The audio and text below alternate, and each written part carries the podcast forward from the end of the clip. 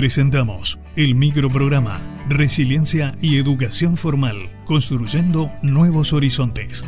Una producción de la doctora Tamara Abigail Vitar. Capítulo 10. Resiliencia y Universidad. Bienvenida, Avi. Hola, ¿qué tal Raúl? Muchas gracias. Otra vez compartiendo otro programa, otro momento de reflexión y nuevamente ganas de encontrarnos y abrazarnos en esto de los aprendizajes resilientes. Retomemos, ¿qué otras definiciones encontramos de resiliencia? Y para mm, introducirnos, ¿cómo podemos comenzar a pensarla en torno a la educación universitaria? Mira, habíamos dicho ya varias veces que la resiliencia es un término polisémico. O sea, la resiliencia como significante polisémico, esto es, o es decir, que alberga múltiples significados, tiene la posibilidad de situarse dinámicamente desde diversas perspectivas y elaborar modelos de abordaje también flexibles y cambiantes. Eh, sin embargo, hay que hacer una salvedad. Hay que entenderla como en el marco de procesos educativos formales y podemos pensarla como aquella capacidad de las personas de responder de modo en que su adaptación activa le permita continuar a pesar de las adversidades y poseer un remanente positivo y saludable. Vamos de vuelta con esta definición, ¿sí? Aquella capacidad de las personas de responder de modo en que su adaptación activa le permita continuar a pesar de las adversidades y poseer un remanente positivo y saludable. Hablar de resiliencia entonces no implica el éxito a como de lugar, sino que mm, alberga, implica o entraña una dimensión ética solidaria. Bien, entonces ya tenemos al menos dos pistas. Al parecer no hay una única acepción del vocablo resiliencia y además hablaste de solidaridad. ¿Cómo sería esto, básicamente?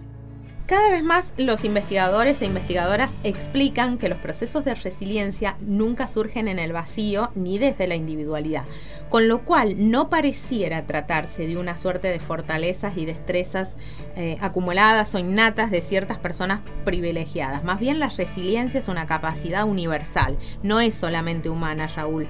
También en los animales, en las plantas, etcétera, se puede dar. Aunque en este caso nuestro interés, por supuesto, se centra en lo humano. A ver, la solidaridad en la resiliencia humana, vamos a entenderla más desde las posibilidades de producir culturas es decir, podemos responder de forma solidaria aún en las adversidades extremas, pero obviamente esto no es un camino fácil. Y más que vincularlo a la sobrevivencia, habría que pensar en cultura. A ver, ¿cómo sería esto? ¿Podemos buscar ejemplos? Sí, sí, por supuesto.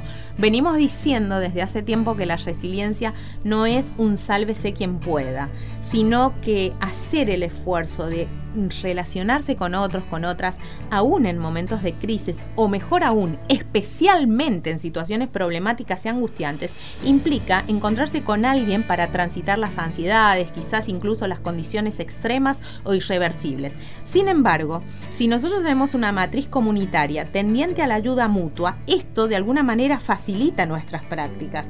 ¿Por qué? Porque con el tiempo seguramente se han ido tejiendo andamiajes y canales institucionales para ello, o sea, para la solidaridad, ¿no?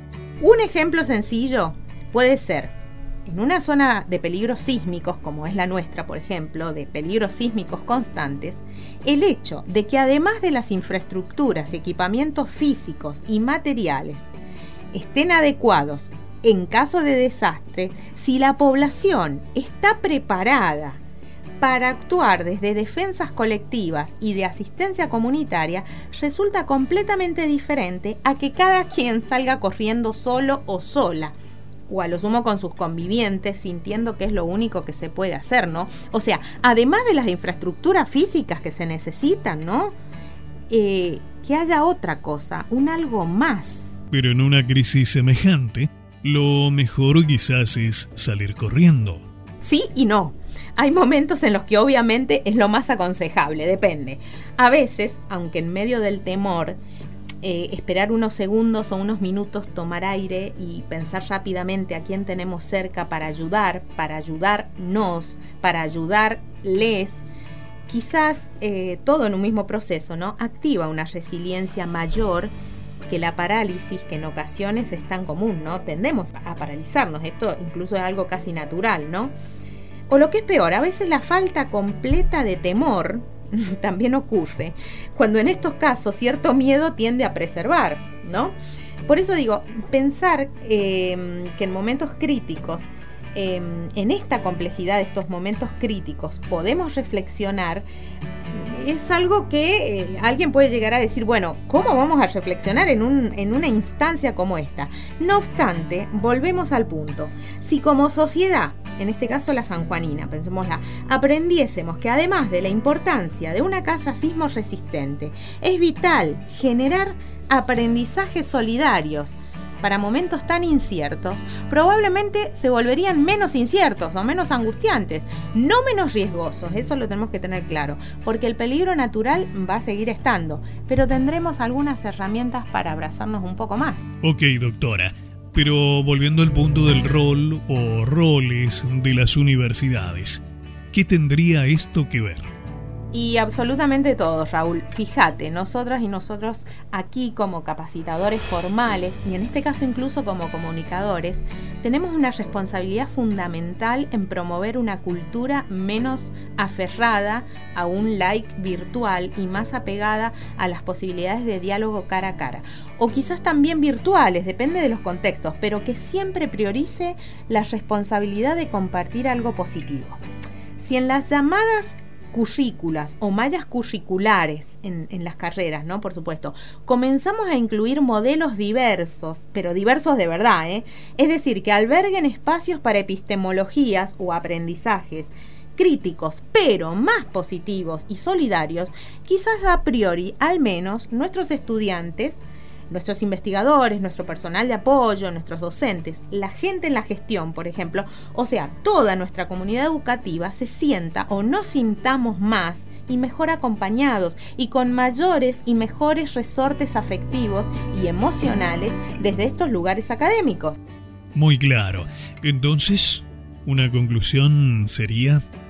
Luchar positivamente con los egoísmos propios y ajenos, comenzando a generar espacios resilientes. Muchísimas gracias. Muchas gracias, doctora. Nos encontramos en el próximo capítulo.